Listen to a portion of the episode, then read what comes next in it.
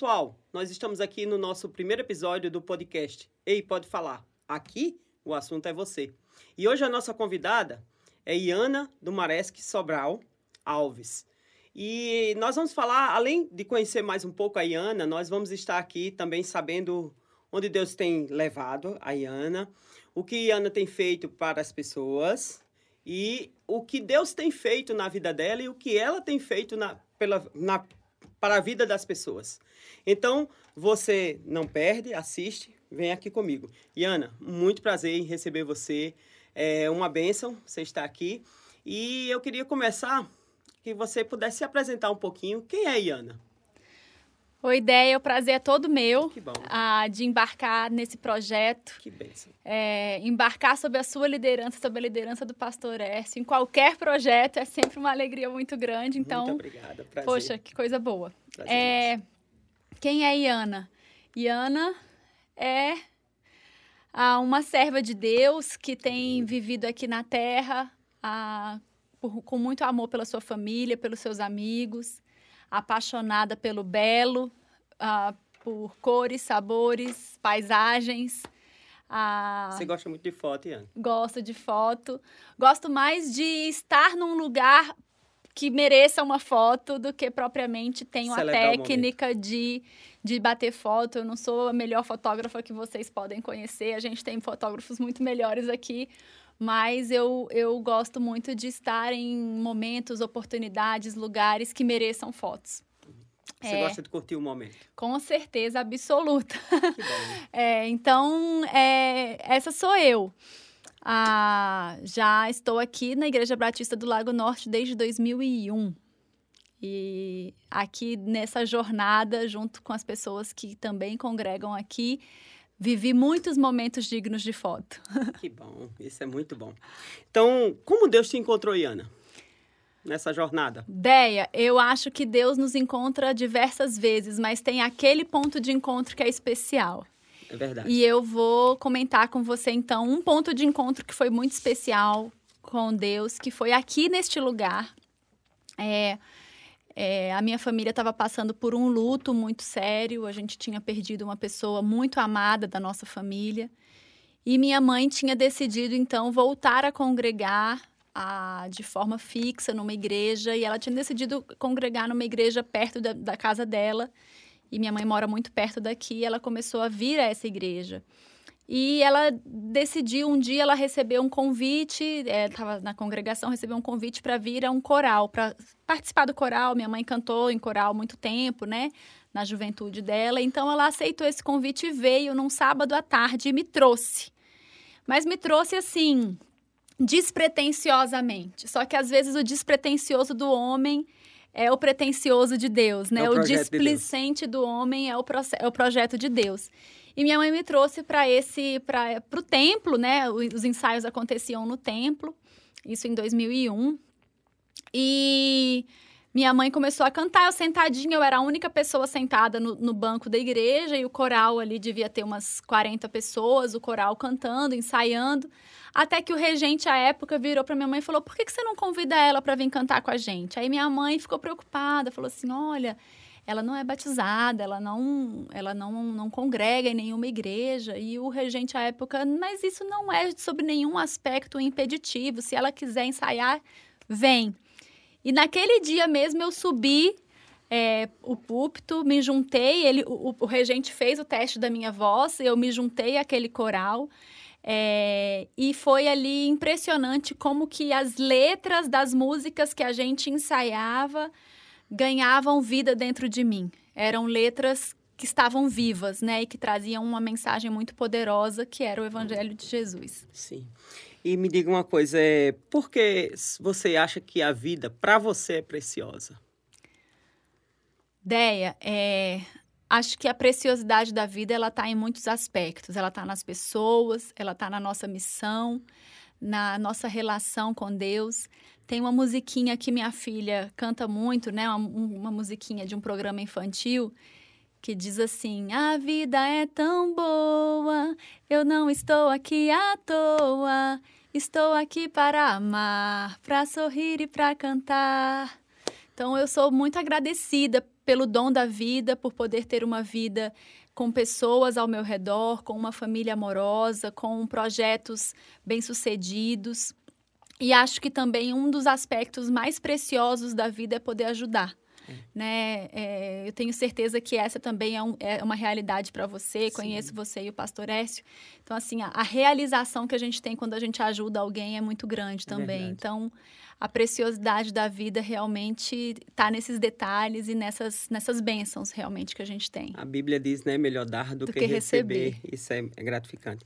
E a nossa próxima pergunta seria, por que você é grata? E de certa forma Ixi. você já respondeu, mas vamos complementar. Muitos motivos de gratidão, né? O primeiro é por eu...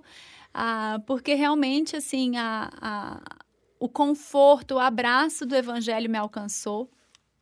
Eu sou uma grande entusiasta é, da Revolução Protestante e, e de toda a religião a cristã evangélica que surgiu em decorrência disso, justamente por ser uma religião emancipadora.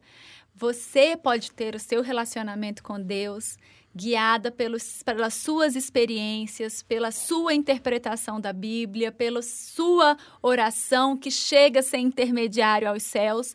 Então, isso realmente é motivo de muita gratidão. Ah, e, obviamente, a minha família, né? A minha família de origem, meus pais, meus irmãos e também a família que eu formei, que Deus me deu, meu marido, minha filha, meu enteado. Tudo isso é motivo de muita gratidão para mim. Eu sou muito grata também por viver em tempos de paz, né? Quantas pessoas na nossa geração vivem refugiados, fugindo Verdade. de guerras, com fomes crônicas, né? Nós vivemos numa situação é, histórica, geográfica de paz e isso é motivo de gratidão também. É, também não tem grandes é, intempéries do clima, né? Com Nem certeza. da geografia, então nós somos gratos também por é. isso. Muito bom, Iana. E me diga uma coisa, o que é uma regra da vida para você? Vixe. Eu vou, eu vou viver isso. Isso é uma regra minha. Rapaz, ideia, ó. Eu acho que tem, eu tenho algumas regras, né? Mas vou compartilhar aqui com você, talvez, a, a, a principal, que é um mandamento, mas é uma regra também, que é honra teu pai e tua mãe. Ah, isso é. Né? Eu vou te falar, eu, eu me considero uma pessoa é, super inclusiva, é, empática. Mas se tem uma coisa que eu não tolero é, é desonra pai e mãe, sabe? Espero que nunca tenha desonrado os meus, mas acho que é um, uma regra de fé e de prática muito séria. Eu os conheço, eu acho que eles admiram muito. Admira você demais. Então, você lidera expectativas ou controla as, as suas expectativas? Ideia, eu me considero uma pessoa bem controlada, assim. Não, não me considero ansiosa já vivi momentos assim tensos, né? Óbvio, acho que todos nós, mas não me considero ansiosa. Acho que as minhas expectativas estão sempre sob controle. E até acho que tem um pouco dessa, dessa personalidade mais controladora. É, então, eu controlo realmente as minhas expectativas. É, poucas vezes, na verdade, puxando aqui pela memória, eu não consigo me lembrar de um episódio em que as minhas expectativas me dominaram e, e foram na frente de mim. Então, né? você controla. Controla. Isso é uma benção. então, qual é a próxima coisa que você vai fazer melhor? O que, que eu vou fazer melhor? É. Ixi, ideia, eu tenho tanta coisa na minha lista para fazer melhor. fazer melhor? Tenho. Eu acho que é, a maternidade é um desafio que eu quero sempre fazer melhor. Ah, isso. É né? É, cada dia, cada mês, cada ano. Aprender um pouquinho. Aprender um pouquinho mais. Eu acho que, olhando para trás de todas as facetas da Iana, talvez a Iana mãe tenha sido a mais ansiosa de todas, né? Apesar, de novo, de eu não ser uma mulher ansiosa, mas eu me, me achei ali um pouco exaltada no começo da maternidade e hoje me considero muito controlada, muito tranquila. Mas isso não quer dizer que eu não queira melhorar e que eu não queira me aprimorar nesse exercício. Que bom, Iana. Realmente a maternidade é uma coisa que a gente aprende dia a dia. É. A minha já tem 20 anos. E tá sempre aprendendo. Sempre aprendendo, sempre aprendendo. Agora você não só tá aprendendo, como tá ensinando é, também, né? Verdade. Coisa boa. Verdade. Às vezes eu digo, não, isso passa, isso é assim, vai, vai, isso é realmente fases são fases e crianças crescem e a gente cresce com elas também, né? É verdade. Então, é, qual a importância de começar? Por exemplo, você falou que a maternidade é, é, um, né, é um desejo de fazer melhor. qual a importância de começar e a preocupação de não fracassar? Deia, eu isso? acho que tenho isso muito forte. É, eu, eu tenho uma. Aí, migrando um pouquinho para a minha vida profissional, é, eu sou muito grata a Deus por ter me dado essa coragem de recomeçar, né? É, diferentemente de várias pessoas, né? Eu conheço várias pessoas que falam assim: ah, eu trabalhei 30 anos aqui neste lugar, às vezes tem 30 anos na mesma mesa, na mesma cadeira, na mesma repartição e tenho muita admiração por essas pessoas. Mas no meu caso específico, é, é a minha carreira é uma carreira de mudanças, né? É uma carreira de a, reviravoltas, vamos colocar assim. E eu sou muito grata a Deus por isso.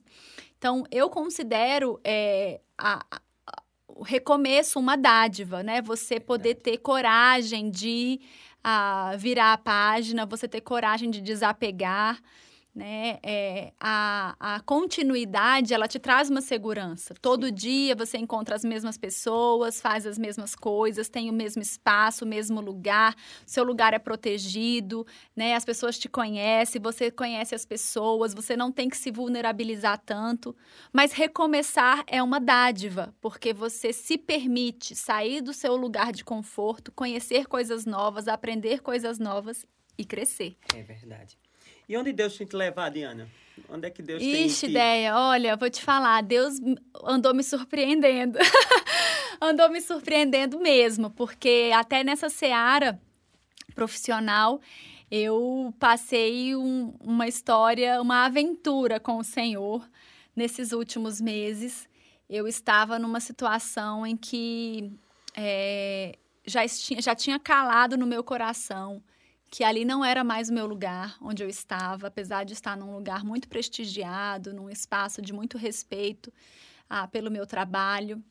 É, na, na minha, na, a minha convicção, muito, assim, não, não tenho queixa com relação ao reconhecimento, ao respeito que, me, que, que reputavam a mim. Mas é, a minha convicção era de que não era mais lugar para mim ali. E essa convicção que começou caladinha dentro de mim foi alcançando meu marido, meu marido também é, abraçou essa minha percepção. E quando a gente menos esperou, a gente recebeu a confirmação do alto de que era tempo realmente para mudança. E o Senhor falou conosco de diversas formas, né? Ah, Deus usou uh, uma pessoa que não me conhece, né? Que veio é, nos abençoar aqui numa atividade da igreja para descortinar isso que viria a acontecer na minha vida. Depois, o meu marido também é, se dedicando, lendo a Bíblia, recebeu um versículo muito forte também sobre uma mudança dessa, né, que, a, que a mudança aconteceria aqui em Brasília, porque no caso da minha profissão, né, Deia, é, eu sou formada em relações internacionais, então quando a gente fala em mudança, é comum até assim se considerar uma mudança de país, de cidade, como já aconteceu Sim. comigo. É, mais, mais de uma vez. Mais de uma vez. E aí, é, o, o, Joaquim, então, lendo a Bíblia, orando nesse sentido, né? O que, que ia ser o meu próximo capítulo, para onde que, que, que ia acontecer e tal. O Senhor falou com ele num versículo muito específico, dizendo que a, a, o próximo passo que ele tinha para nós, né? A bênção que ele tinha para nós seria na nossa terra. E assim aconteceu. Então, realmente, Deus me, me, me, presenteou com uma nova experiência. Eu me licenciei do meu, do meu, uh, do meu trabalho concursado, estou me aventurando por um, em novas terras, apesar de estar na minha terra natal, mas em uma nova seara profissional. Eu trabalho numa empresa privada, numa multinacional, em algo absolutamente diferente do que eu esperava fazer, mas eu estou aprendendo tanto e está sendo um tempo também de muita paz. E bom, isso é muito bom. Isso é bom, muito é. bom. É, o que levou você a fazer o que você está fazendo hoje, Ana? Complementando a sua. Já que é, você estava respondendo. Olha, eu vou te falar uma coisa, Dé. Eu acho que Deus é perfeito nas suas nas suas ah, incursões na nossa vida, né? É verdade. É, então, eu acredito muito que o que me capacitou para fazer o que eu faço hoje foi cada experiência que eu já tive lá atrás. Então, muitas vezes eu percebo assim. É, tem um versículo, né, que a gente conhece que fala assim: se você é fiel no pouco, né? Sobre o pergunta tá muito lhe colocarei. Então, às vezes, a gente acha assim: ah, mas é só um estágio. Aí faz o estágio de qualquer jeito. Ah, mas é só um empreguinho, assim e tal, que eu tô fazendo. Aí faz o empreguinho de qualquer jeito. Aí, ou então tem um emprego mais ou menos, aí pensa assim: ah, mas ainda não é o emprego dos meus sonhos. Quando for o emprego dos meus sonhos, eu vou me dedicar. Só que, na verdade, é, as pessoas precisam entender que é, Deus está nos preparando e que cada passo é, na verdade, uma oportunidade de crescimento, de você adquirir competências, conhecimento, traquejo, né? Então eu percebo muito claramente que o que me capacitou para eu fazer o que eu faço hoje foi tudo que eu vivi até aqui, né? E não só na seara profissional.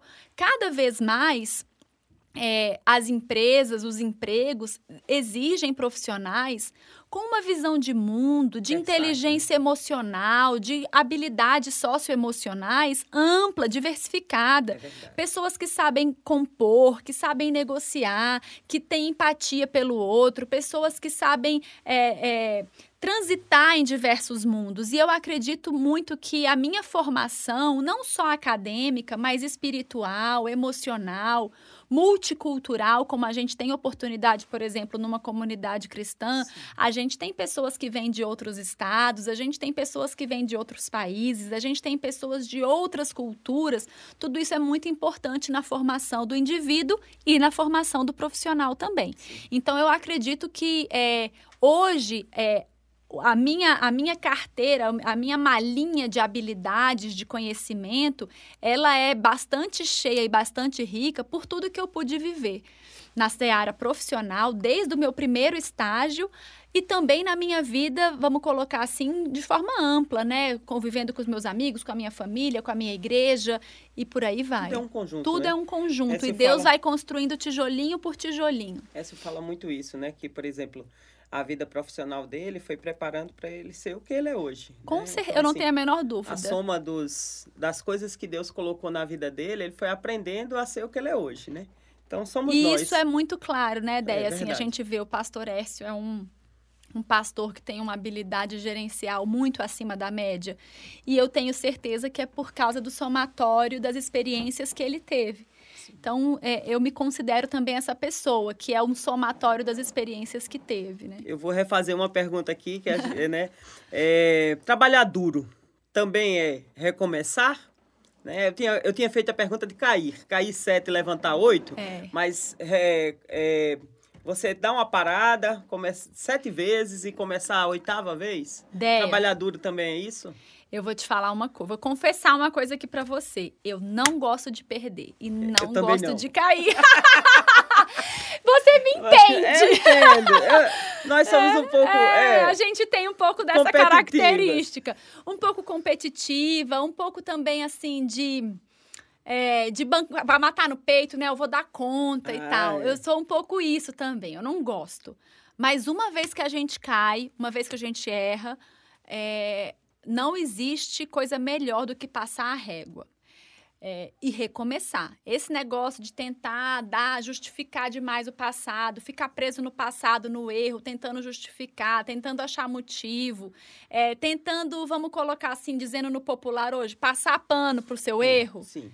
É, eu acho que é um, um atalho para o fracasso, entendeu? É Se a gente quer crescer e ir para frente, é o seguinte, ó, pessoal, eu estava errada, isso aqui que eu tentei não deu certo, mas eu já entendi, agora vamos para aqui, vamos para a próxima, é né? É verdade. E eu acho que sim, o trabalho duro, ele, ele, ele nos capacita talvez para ter um pouco desse espírito mais livre de caminhar para frente, porque a gente fez tudo que a gente pôde, né?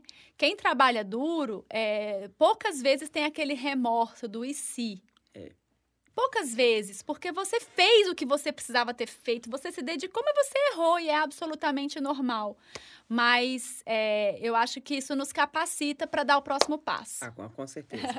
Vamos falar mais um pouquinho do tempo de hoje, o tempo que nós vivemos, né? Nós vivemos o tempo da selfie, né? Opa! Do exibicionismo. Qual a sua opinião sobre isso? Ixi, ideia, olha, É, eu, Eu, acho eu posso que é- complementar. As Pode. pessoas, elas fazem, é, vamos dizer assim, elas tentam é, se mostrar nas redes sociais para mostrar ao mundo, né? Porque elas querem ser bonitas, porque elas querem aparecer. Qual seria esse, essa razão, motivo, né? Desse, dessa sede das selfies, de estar aparecendo, de estar se mostrando. É um tempo muito estranho, sabe, é, Deia? Porque olha como é que são as coisas. E é, um, é- e é um mundo não só da selfie, mas é um mundo também da videoconferência, né? Exato. Até no trabalho, por Sim. exemplo, você faz reunião, de repente você nem conhece aquela pessoa direito, você está na casa dela. Sim. Você conhece a casa dela, a sala dela, tem colegas que fazem as reuniões do quarto. É. Entendeu? É uma coisa assim muito. É, é, é um atalho muito grande para a intimidade. É e eu acho que isso acontece também nas redes sociais de uma forma em geral. Sim. E eu, eu, eu. Sabe aquele ditado, beba com moderação? É. É bebe com moderação, porque assim, é, ao mesmo tempo que é legal, é uma é, quebra o gelo para você conhecer a pessoa. Às vezes você não tem oportunidade, né, de conversar, de conhecer profundamente pelas vias naturais, vamos colocar assim. Então ali quebra um gelo e você já está na vida da pessoa de forma mais rápida. Mas por outro lado, eu acho que se você não tiver moderação no uso dessas plataformas, você pode acabar caindo num grande vazio. Porque a Sim. verdade é que você vê a pessoa postando todo dia, não significa que você é nada para ela. É verdade. E um a- like não é gostei, não, é amei, eu tô te é, amando, né? Não é. E assim, a gente às vezes, porque tá vendo a pessoa, tá vendo a pessoa todo dia, tá vendo a casa da pessoa, tá vendo as conquistas da pessoa, né? É, isso não significa. É uma, é uma coisa muito unidirecional. A pessoa que posta escolhe o que expõe. Mas é, ela não tá pegando nada seu. Ela não sabe quem você é, ela não sabe quais são suas lutas, ela não sabe quais são as suas vitórias, ela não sabe qual- quem é você, né? E, e, e pode dar essa sensação de que nós somos amigas, mas na verdade não somos nada, É né? Nada substitui a amizade old style, né? É. De você conhecer a pessoa, perguntar como ela tá, conhecer as lutas, é, aquele, aquela troca de olhar que diz tudo, né? Nós verdade. temos amigas em comum Sim. que a gente sabe, olha, uma troca de olhar, eu sei exatamente o que ela tá o pensando. É, né? Filmou, filmou. Filmei de cabo a rabo. É. Então, assim, é, não troco, eu não troco esse relacionamento offline pela fantasia do online. E a verdade é que eu também não sou uma pessoa assim muito popular nas redes sociais. Eu entendo que temos, eu tenho amigas, né, que têm essa facilidade, que têm vários seguidores, centenas, milhares de seguidores e vive aquela vida de engajamento com stories, com foto, com tudo. Mas eu não troco isso por um relacionamento offline de jeito nenhum. É verdade. Então, quer dizer que, eh, teoricamente, a gente pensa assim, que eh, as redes sociais as- afetam os relacionamentos das pessoas. Com É, certeza, a Déia. privacidade, né? Essa diz uma frase, né? Ah, que muitas vezes você, nas redes sociais, você aproxima aqueles que estão longe e afasta os que estão perto. Porque você se dedica tanto ao, né, ao virtual É e esquece muitas vezes o real, de viver o real, né? Com viver aquilo que certeza. é bom do dia a dia. Então, você falou um pouco, então, o que compartilhar nas redes sociais? O que é bom compartilhar na nas redes? Déia, eu acho assim. A, a melhor característica, ou a melhor, talvez o melhor termômetro é você ser genuíno, né? Você ser autêntico, você ter essa, essa sinceridade nos seus, nos seus movimentos. Eu, pelo menos, assim, uso as minhas redes, né? Sim. Eu, eu compartilho os meus momentos, momentos queridos, momentos felizes, momentos reflexivos também, às vezes eu compartilho. É, mas eu tenho um cuidado nessa interação, sabe? Confesso a você, eu não, não é uma interação assim em que eu me exponho totalmente, porque é, as a- a- os dilemas da vida, né, Déia, assim, as nossas dificuldades, as nossas questões, elas são profundas. Você quer poder conversar. E às vezes uma palavra mal colocada num post pode fazer pessoas, assim, dezenas de pessoas te julgarem, É te, te é, é, enfim, terem uma, uma, relação com relação a você, ou terem uma opinião com relação a você, ao seu problema, que não condiz com a realidade, porque elas não têm o contexto, né? Então, assim, eu, eu, eu faço tudo com muito cuidado. Agora, não me impeço de postar uma coisa feliz, de postar um momento legal, uma foto bonita que eu tirei, ou uma coisa que eu queira marcar, porque também a rede social ela tem esse privilégio, né? Ela te faz quase que um álbum Exato. à medida que você é posta, né? É verdade. Então te serve também para ir guardando as suas memórias, os seus é afetos, é tudo isso. Então assim, eu eu eu sou uma pessoa que tem uma certa aversão por extremismos. Então assim, eu não é que eu sou contra ou a favor, tudo é depende da forma. Então, a forma como você usa tem que ser uma forma responsável, uma forma construtiva, que te aproxime de pessoas que você não teria a chance de se aproximar e que fortaleça os laços que são importantes para você. É verdade. Então, que, diante disso, o que é que você acha da frase Maria vai com as outras? Valha-me Deus.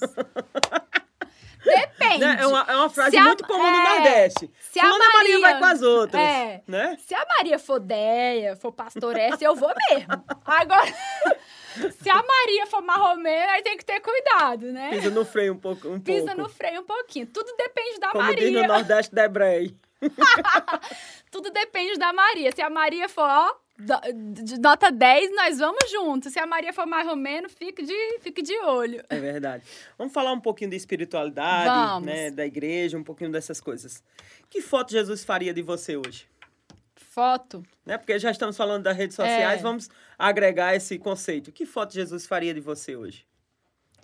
Valha-me ideia. Não sei não, viu? Porque, olha, é, eu tô tendo dificuldade de, de me adaptar 100% a esse mundo do home office. Então, eu acho que Jesus, assim, se uma pessoa tá ali com a câmera de Big Brother na minha casa, vai tirar foto de mim ou com aquele meu headset de astronauta, é, brigando com Laura para ela fazer silêncio. ou então, é, tentando entre uma, uma coisa e outra arrumar a mesa pro almoço. Mas, assim, pensando na minha espiritualidade, hoje é, eu tenho, enfim, acho que a foto mais fidedigna seria eu ali antes de dormir, lendo a Bíblia, é, conversando com Joaquim, talvez. É, que bom. É, essa, essa, essa ligação com a família é muito profícua. Daqui a pouco a gente vai falar um pouquinho mais sobre família. Você já desistiu de alguma coisa, Iana, é, por conta do evangelho? Porque. Ixi, demais. É, por exemplo, você desistiu de projetos ou de trabalho para, para honrar o Senhor? Déia, eu acho que todos os dias a gente diz alguns nãos por causa de Deus, né? Sim. E eu até desafio, assim, é... não quero parecer aqui arrogante, nem super crente, porque realmente eu não sou essa pessoa. Mas é, a moral de Deus, ela precisa estar tá tão forte na nossa moral, precisa estar tá impressa ali na nossa moral, impregnada, né? impregnada, que a gente precisa saber dizer alguns nãos e alguns sims. Então, eu, eu acredito, sim, sabe, que a gente já tenha é, dito não, não para aquela vontade, não para aquela escorregada, não para aquela facilidade que te foi oferecida, não para aquele impulso que você teve. Eu realmente acredito. E tenho, tenho na minha vida alguns testemunhos é, de negócios que a gente ia fazer, né? Assim, eu lembro claramente ali, há, há algum tempo atrás, a gente estava buscando um apartamento para comprar. E a gente estava quase indo comprar, mas também nessa nossa, nesse nosso processo de buscar a confirmação de Deus, era esse passo mesmo que a gente deveria dar, a gente recebeu uma clara instrução de que não era para fazer. Então, obviamente, tem essa, essa, essa é, de novo, né? Assim, a minha, a minha paixão pelo Evangelho é, e pela nossa doutrina de que nós temos livre acesso ao Pai é, e podemos conversar com ele sobre os nossos problemas comezinhos, pequenos mesmo, e que ele não se incomoda, muito pelo contrário, ele tem prazer em nos assistir. É, no, me, me, garantiu muitas é, instruções é, ocasionais ali de, de questões muito práticas. Mas eu também acredito que a gente precisa estar tá pronto para dizer sims e nãos de acordo com a mente de Cristo em nós, né? Então, quando você, de novo, recebe uma proposta é, que você sabe que desonra a Deus, você tem que estar pronto para dizer não. Que bom, Iana. É verdade. Isso aí é uma, uma verdade na nossa vida. Nem sempre a gente consegue, mas eu acho que é o nosso papel. E quando a gente percebe que fez errado, a própria voz do Espírito Santo em nós nos alerta. Fala, né? Fala. Aquele incômodo ali inflamado. É. E você tem livre acesso ao Pai para voltar a ter essa conexão plena por meio do perdão e do arrependimento. Deixa eu fa fazer uma pergunta agora mais intimista. Eita. É, você já forçou uma porta que Deus não abriu para você? Já. Algumas. E como foi a experiência? Algumas. Conte, conte, nos conta essa experiência aí de, de, forçar essa porta. É, algumas. É, acho que em, várias, em vários momentos, né? Aquela, isso tem muito da, da filha mimada, né? Eu fui uma filha muito mimada, no melhor sentido da palavra, é. né? Meus pais sempre tiveram muito prazer em atender os meus desejos, as minhas vontades. É, e me considero, assim, uma pessoa muito é, plenamente atendida, né? Nessa, nessa, nesse aspecto. E às vezes a gente quer, né? A gente quer. Ah, eu quero isso, eu quero né? Eu quero comprar isso, eu quero que tal pessoa faça isso, eu quero viver isso, eu quero viajar para tal lugar, eu quero, eu quero, eu quero. E muitas vezes você vai até o fim e depois a, o castelinho cai, né? Acho Seus que... pais deixaram, Iana, essa casa cair muitas vezes ou interferiram? Deia, muitas vezes meus pais é, foram muito prudentes. Então, por exemplo, eu fui uma pessoa que cresci sem sem ter paixão assim pelo pela noite, por festas, né? Meus pais foram muito prudentes porque eles nos abraçaram assim de tal forma na vida deles que a nossa alegria, o nosso entusiasmo era estar com eles, era sair com eles. Então, assim, eu é, na minha adolescência eu lembro claramente de querer ir a lugares, festa, é, showzinho, esses negócios. E, meu, e, e, e, assim, algumas vezes eu forcei a barra, fui poucas vezes forçando a barra, cheguei lá, odiei, voltei com a viola no saco, do tipo, não devia nem ter pisado aqui. Outras vezes, meus pais foram mais firmes. Minha filha, não vá, não faz sentido, você não precisa estar nesse lugar. E outras vezes, eles disseram não. Mais firmes, assim, não, você não vai né? Mas, de novo, eu não me, não me recordo de ter sido uma pessoa muito pra frentex nessa seara, não, sabe? Assim, acho que tive alguns, eu consigo contar nos dedos das mãos as tentativas de pisar o pezinho ali no mundo e voltar. Mas, graças a Deus, voltei sempre. Você se sente uma peça, uma engrenagem nas mãos de Deus, em mov... nas mãos ah, em sinto. movimento me de sinto. Deus? Me sinto Deus e tá é a coisa mais sempre. linda. É a coisa mais linda você saber que de repente Deus te colocou numa situação para você abençoar outra pessoa ou para você tapar uma brecha, né? É a coisa mais linda que tem. É você saber que é... E às vezes você percebe isso também com outras pessoas, né? Deus de repente plantou uma árvore aqui para te proteger e você nem sabia que tinha árvore naquele é, lugar, né? Verdade. Então eu realmente percebo que ele é o Senhor do universo, né? E, está movendo as peças ali realmente com uma maestria espetacular. Todo nós, todos nós temos uma missão, um chamado. E qual o seu chamado, assim? Nossa, Déia, eu me pergunto muito isso. Eu não tenho, vou te falar muito francamente, eu não tenho uma clareza sobre, ah, o meu chamado é, não sei. Missões. É, ou então assim, ah, meu chamado é ser missionária no Gabão. Eu não tenho essa clareza de visão de, de com relação a chamado, né? Mas é, eu acredito muito que Deus tem me dado dons e talentos para servi-lo em várias posições e em várias capacidades. Profissionalmente é uma delas, né? Mas também socialmente, Sim. né? Até esse final de semana eu tive a oportunidade de estar com uma amiga que há muito tempo a gente não tinha uma oportunidade de estar juntas conversando. É, a gente fez uma viagem muito rápida e, e ali tive a oportunidade de compartilhar com ela algumas, algumas passagens da Bíblia, alguma, algum, algumas lições que o Espírito Santo falou ao meu coração, pude ministrar isso com ela. E é tão bonito ver quando é, a alegria de compartilhar esse pão da vida é sentido por quem compartilha e por quem come, né? E quando a gente voltou da viagem, no outro dia ela me escreveu uma mensagem: e Ana, você não tem noção como foi bom te escutar, escutar aquelas palavras que você trouxe para mim e tal. Então eu acredito que é, o, o meu chamado é poder aproveitar cada oportunidade que Deus me dá. E eu quero estar tá sempre com o azeite na minha lanterna para não faltar na hora que eu tiver a oportunidade. Isso é bem, Soiana. Muito bem.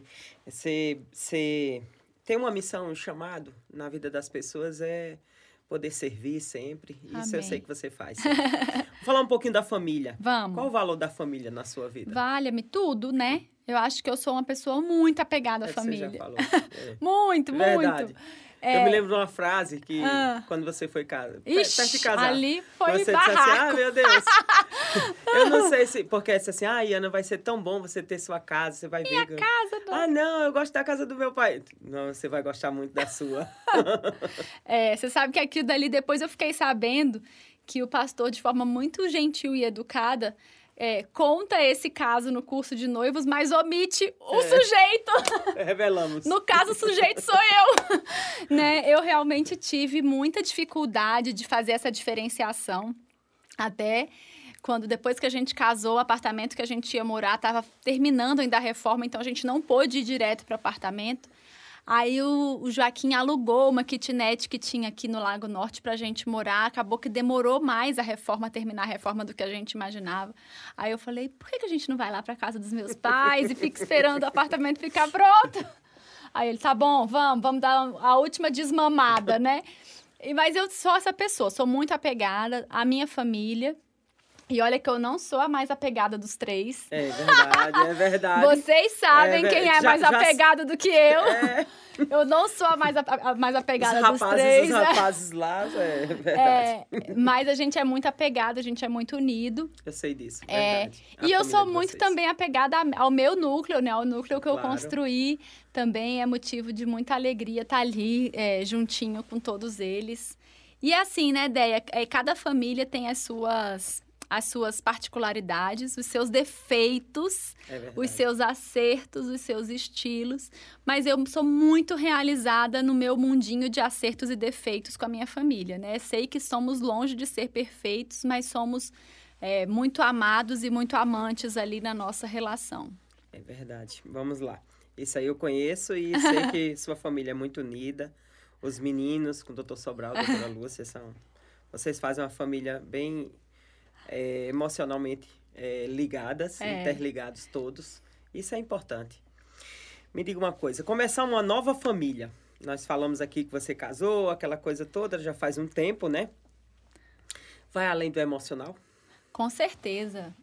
Eu acho que é a experiência mais louca que alguém pode ter, assim, é, pode querer fazer, porque ela, ela, ela tem múltiplos, múltiplos, como é que se diz? Ela tem múltiplas, múltiplas etapas, né?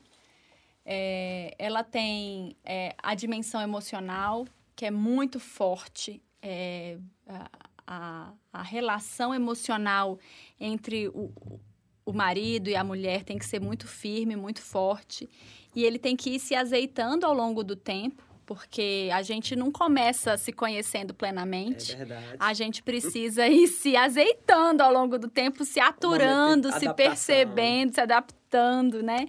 Às vezes você namora e acha que conhece a pessoa, mas não conhece 100%, aí você vai, então tem essa camada emocional do casal. Mas tem outras camadas também, assim, para dizer algumas, né? A camada financeira é uma camada que é bastante importante de você conseguir essa amálgama importante. Tem a camada cultural, né, Deia, também. Tem, assim, também, o choque de culturas, de criações. Verdade. É, é, se você não conseguir resolver bem isso também, pode é um botar muita coisa a perder, é né? Ah, tem, a, tem a camada dos gostos, né? De repente você, vocês descobrem ali que um gosta mais de tal coisa e o outro gosta de outra. Então, como que vocês é, combinam? Como que vocês fazem esses gostos co coexistir? Então, tudo isso é, é, é um desafio. Eu, é eu vi uma vez uma pregação de um pastor super engraçado que ele fala assim: é, quem estava com essa ideia, né, de colocar duas pessoas de criações diferentes, com históricos diferentes, com estilos diferentes, botar no mesmo espaço, trancar a porta e falar: agora sejam felizes. Para sempre. Para sempre! Quem teve essa ideia brilhante? Mas graças a Deus, eu acho que quando a gente faz esse exercício e quando o Senhor abençoa, realmente é um exercício muito gostoso, muito prazeroso e que rende muitos frutos. Que bom. E o que o futuro traz para o mundo da Laura? Olha, nossa, Deia, eu espero que. Eu, eu, eu tenho um hábito, né? Quando minha filha está dormindo, é, eu, eu oro muito impondo as mãos sobre ela e liberando bênção sobre bênção sobre a vida dela. E eu espero realmente que o mundo a receba de braços abertos. Mas quero criá-la também para ter a força e a fibra de enfrentar um mundo difícil, caso é, assim ela o encontre, né? A gente sabe que a situação do mundo não está simples.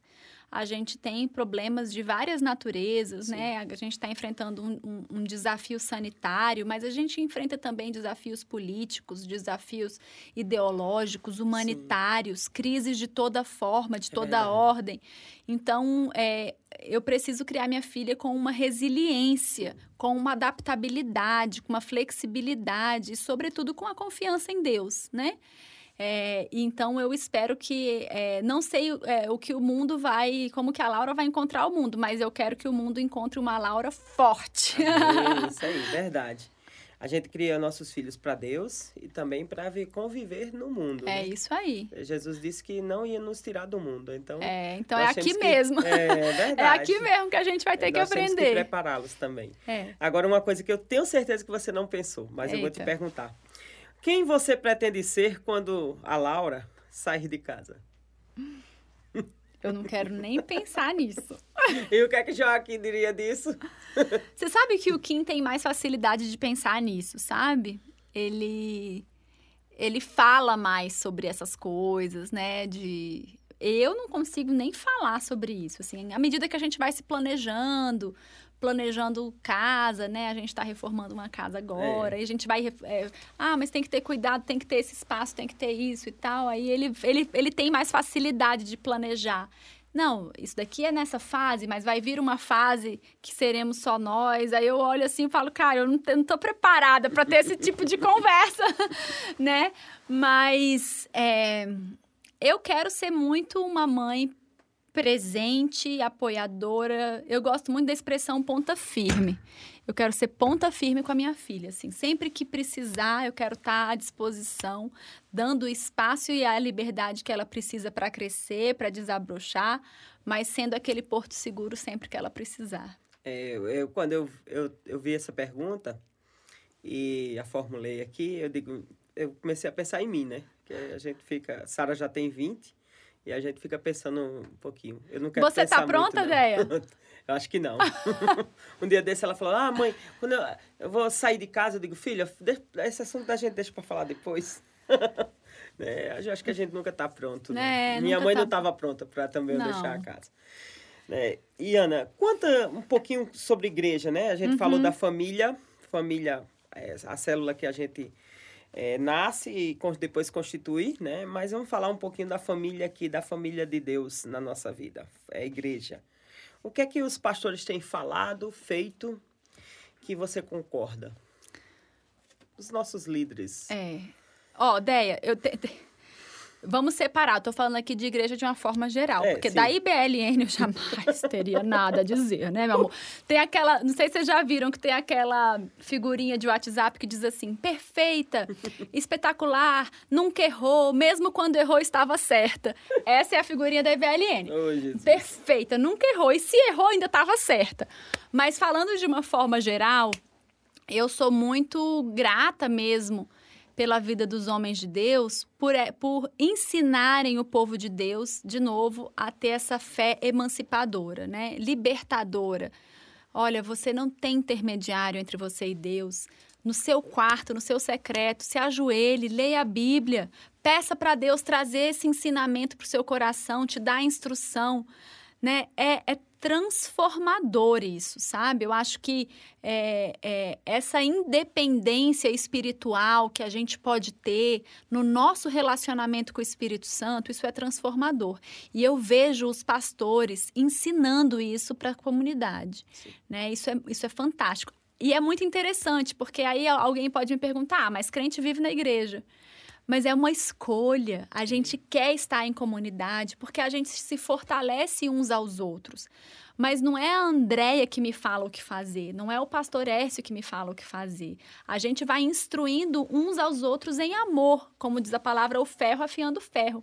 Mas o conhecimento, a água viva mesmo, quem dá é o Espírito Santo para você diretamente, sem intermediário, né? Você tem aquela, aquela relação pessoal forte, firme, e isso não tem preço. E eu sou muito grata realmente à vida dos pastores, dos homens e mulheres de Deus aí espalhados ah, na face da terra, por quererem ensinar essa fé libertadora, emancipadora para as pessoas. Você acha que o evangelho está, no, no, nosso tempo, né? O evangelho está sendo bem entendido, bem comunicado às pessoas que não conhecem Jesus? Sim e não. Sim e não. Porque ao mesmo tempo que a gente tem testemunhos fantásticos de obras missionárias e, e evangelísticas, ah, e movimentos de avivamento espiritual ao redor do mundo, a gente também vê muita confusão, Sim. né? Então eu acho que comunica a comunicação ela tem sido um pouco heterogênea, né? Ah, mesmo mesmo para o povo de Deus. E me diga uma coisa, que o evangelho é um contraponto no nosso tempo, no tempo em que vivemos, nesse tempo difícil, a pandemia, é, esse momento assim de as pessoas estarem meio que reclusas com e certeza. agora ter, terem que sair, enfrentar Ideia. essa crise sanitária que nós é. temos de saúde e, e dizer assim, olha, é, eu conheci, talvez, né, muita gente conheceu Jesus nesse tempo. Ou, aliás, voltou para Cristo, ou né, a sua fé foi avivada, vamos dizer assim, alguma. Uhum. Você acha que o evangelho, nesse momento, é um contraponto? Eu acho que vidas. mais que nunca, né? Eu acho que quando a gente passa por uma calamidade, interessante. Esses dias eu estou lendo os profetas menores. Sim. E você vê que na verdade não tem nada novo debaixo do céu, né?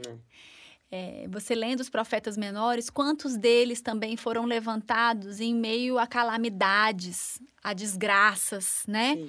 É, problemas seríssimos que afetaram assim as nações de forma avassaladora. É e esses profetas foram levantados para levar um consolo, uma exortação.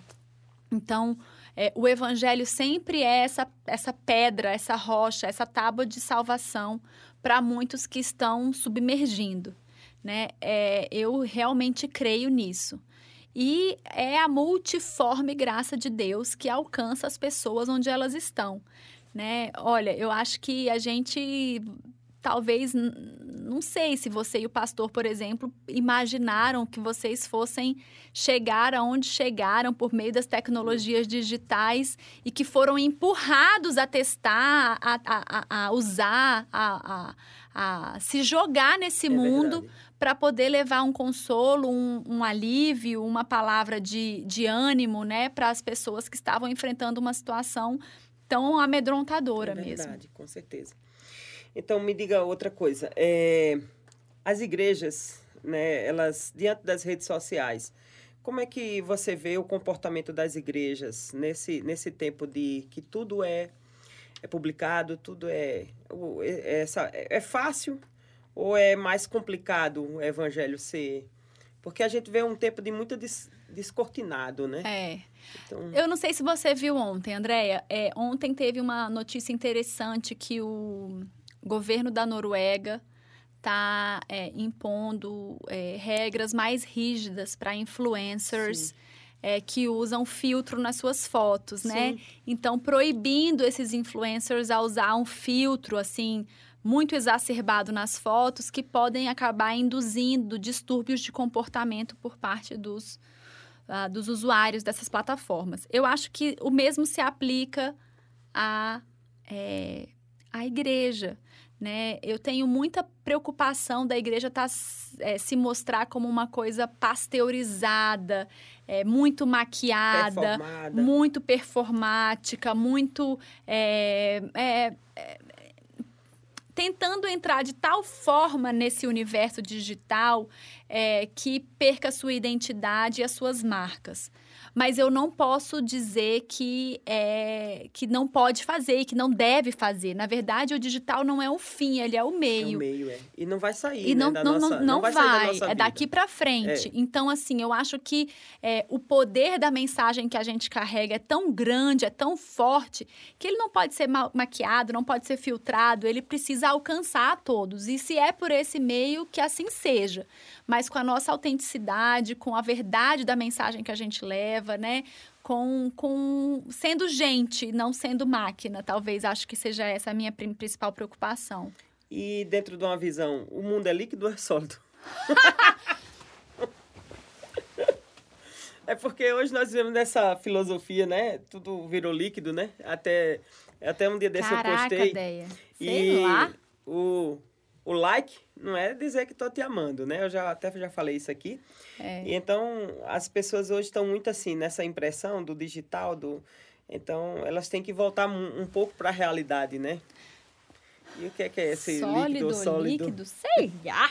Olha, eu acho que assim, é, eu vou até botar um outro. E o gasoso? Aquilo que você fala, puf, de repente virou É. fumaça, ninguém mais sabe, ninguém mais viu. É, também tem que se preocupar com isso, né? Eu, eu gosto muito das coisas que têm raiz, sabe? Eu também. Eu gosto. Se bem que as pessoas dizem que eu não tenho raiz, mas eu não tenho raiz para fazer as coisas de Deus, assim. Se Deus disser assim, olha, Vai, é ali. é, é aqui, enquanto a gente estiver aqui, tá aqui, bênção, glória a Deus. Mas Deus disser, olha, terminou seu tempo, então eu, eu sou obediente. É, mas nisso. eu sou, eu gosto de, de, de raiz, assim. Nada contra você experimentar coisas novas, viver coisas diferentes, mas é bom saber para onde voltar, é bom saber com quem contar. Então eu prefiro o sólido. O É, isso mesmo. Vou usar uma linguagem dos adolescentes. Qual o tapa do dia? que, que é, Qual mulher? o tapa do dia? Que que é qual é isso? a notícia? Qual é o, o movimento? O que é que o você tapa diria? do dia, É, cara. O tapa do dia é aprender o que é tapa. eu não fazia É. ideia do que, que era isso. qual a história? Qual o momento? Qual, que Não, é que... não sei qual o tapa do dia. Gente, vamos vacinar. é, valeu, muito bem, é isso mesmo. Vamos vacinar. Vacina no braço é saúde também. É É, isso. isso. é verdade. Então vamos- aqui, a gente. Eu tinha falado para você que a gente ia fazer umas perguntas ioiô. né? Vamos. Eita. Então bora lá no Deixa eu me ioiô. preparar. O que é verdade na sua vida? Com uma palavra. Amor. Amor. Você já, você já fez corrente na igreja?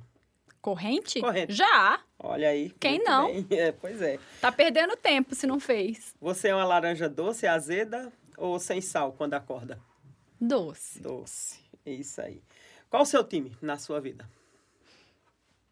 Meu time, minha família. É isso. É, para quem nessa vida você levantaria a mão e aplaudiria? Aplaudiria as pessoas? Alguém? De quem? Quem você fazer? Ai, eu me alegro tanto com, com as pessoas, assim. Acho que. Para os melhores, para testemunho. Amo testemunho. Amo. Então, eu aplaudiria. Quem conta um bom testemunho merece um grande aplauso. Ah, que bom. Você seria eleita hoje? Na sua, para alguma coisa na sua vida? Eu? Sim. Eu não sei nem se eu tenho coragem de me candidatar. Mas tem um, um- você, você é mãe, você, né? É, então esses É, acho que se, assim, se for um cargo de voto único, acho que a Laura me elegeria. você é um ensaio ou vale tudo? Faz tudo no ao vivo? Ou faz tudo no ao vivo? Ideia, eu sou mais assim, sabia? É engraçado. Eu sei que é ping-pong, mas assim, por exemplo, o Joaquim, ele gosta de ensaiar, ele escreve, ele planeja segundo a segundo para depois ele executar. Eu meio que vou embolando tudo na cabeça e depois eu já faço e já vou. Você usa máscara no dia a dia? Com certeza. Qual, é? Qual assim, uma máscara que você usa? É essa. As outras não. Tá certo. Você, você espera tranquilo, Ian? Se eu sei esperar? Você espera tranquilo? Ah, eu tô esperando aqui. Não. O médico. Não. Reclama? Eu, eu reclamo. É, que resposta você espera de Deus? Ele sabe que ainda tem umas, né, Senhor, que a gente está esperando. Uhum. Você vive primavera, outono, verão ou inverno? Qual estação Amo a tá primavera. Vivendo? Ah, que bom. É, Deus já falou, já, já, silenciou uma tempestade na sua vida? Várias. Que bom. É, no que você acredita? Eu acredito no, em Deus, eu acredito na bondade dos homens que são inspirados por Deus. Certo. É. É, o que é verdade para você hoje e agora? Verdade? Sim. Putz. A ideia, fazer a minha parte, ajudar as pessoas e vamos embora, meu povo. Tá Sair, vi, virar essa página. Amém. É isso mesmo. Como você enfrenta uma decepção na sua vida? Levanta, sacode a poeira e dá a volta por cima. É.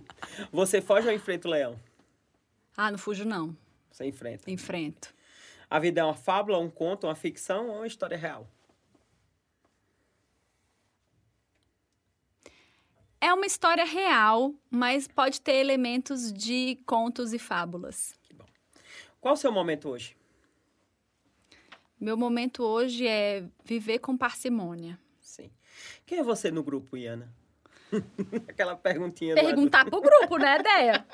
Porque eu posso ser. Não, não tem sei. A, tem aquela pergunta: você é a que cala, no, cala o grupo, silencia o grupo? Você é aquela. Né, aquela essa, essa pergunta veio dali. Você sabe que eu acho que depende do grupo também? Eu é. não sei se você tem essa percepção. Tem, eu acho que, assim, tem grupos que a gente leva, a gente performa um papel e em outros a gente performa outro. É verdade. Nós temos uma personalidade muito múltipla, né? Com várias características. Então, assim, eu, eu, eu acho, por exemplo, no meu grupo de escola, eu sou uma pessoa, talvez, porque também tem, leva a ver, tem a ver com as outras pessoas que estão ali. Então, Sim. por exemplo, eu sou uma pessoa a super né? bagunceira. Né? Eu sou é. uma pessoa super bagunceira. Todo é. mundo sabe que eu sou uma pessoa bagunceira. Mas em grupos em que eu sou a mais arrumada, gente, sou eu que arrumo as coisas. Veja só. Tudo, tudo tem que ver o contexto. É. Na sua vida, você foi mais ponte ou parede? Ponte ou parede? Ai, ponte, por favor. É verdade. A sua vida, você é assim ou assado? Faz tudo devagar ou rápido? Não, tudo assado, para ontem. né? Você fica na, na sombra ou você é a sombra? Não, pô. Só, eu fico na sombra, procuro uma sombra para descansar, mas depois sol na muleira. Você é porta-janela? Espero ser porta. Sim. Você é terra, céu, mar? Terra. Você é otimista ou pessimista? Otimista, com ah, certeza. É o que você gosta de fazer? Você gosta de fazer ou receber? Eu gosto muito de fazer para fazer com que outros recebam. Ah. Quando, é, quando é que a cautela imobiliza você? É uma questão de overdose, né? Eu gosto muito de ser uma pessoa cautelosa, porque isso me evita de me queimar. Mas tudo depende da dose. Então, acho que a cautela paralisa quando ela é ministrada em grandes quantidades. É, o que você espera da vida, Ana? Mais. Mais. Você já matou um sentimento em legítima defesa? Com certeza. É, o, que é, o, que, o que é saudade? O que a saudade traz para você? Saudade, eu tenho muita saudade de pessoas que não estão mais aqui. Tenho muita saudade de momentos que também não voltam mais. O que é reciprocidade? Isso é um sentimento da, da, da que veio com a pandemia? Ou... Você acha que sim? Não, eu acho que a reciprocidade ela já estava na minha vida mais tempo, assim. Eu, eu, eu gosto muito de amores correspondidos, né? Então, nas minhas amizades, né, no meu relacionamento social, eu gosto muito de, de relacionamentos de duas vias. E eu acho que essa é a melhor definição de reciprocidade. Você se considera ousada? Sim. Como você lida com a dor? As dores da vida? Ideia, se não fosse Deus, eu acho que eu estaria precisando de, de ajuda.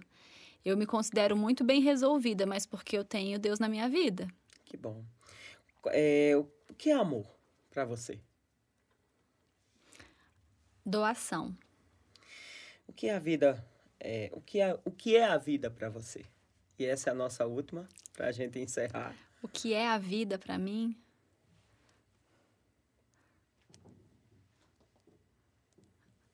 É isso que a gente está vivendo aqui hoje.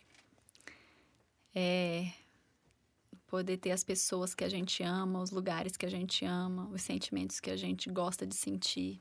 É viver, né, Ian? É viver. É viver.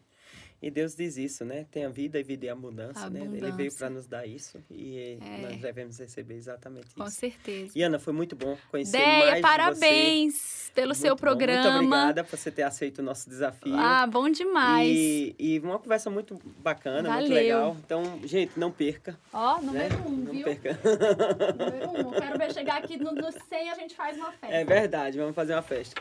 Então, muito bom ter você aqui conosco. E eu quero dizer que nossa igreja tem uma programação toda especial, né? É, você que tem adolescente, você que tem jovem, né? As, os cultos, tanto de adolescente como de jovem, começa na, o adolescente 19 e 30 da sexta-feira. O jovem, para você que é jovem, começa 19 e 30 do sábado. Né? Nós somos o cabeção para os adolescentes e nós somos a Lake para os jovens. E nós temos também no domingo uma programação é, voltada para a família, para você, toda especial, feita com muito muito cuidado para atingir todos, todos, todas, todas as faixas, né? Então, nós temos escola bíblica, começando às 9 horas, o culto 10 e 15, o culto da manhã, e um culto 19 horas da noite. Então, convido você, se você não, não nos conhece, venha, nós temos o prazer de receber você. E agora, é, eu quero dizer, Ana, que muito obrigado, meu, minha gratidão, já, já, já expressei isso, mas é muito bom ter você aqui. Então, pessoas, é, muito satisfeito de estar aqui com vocês hoje. E não perca, é, nos assista, nos escute. E será sempre um prazer ter você aqui. Até o próximo. Você seja abençoado por Deus.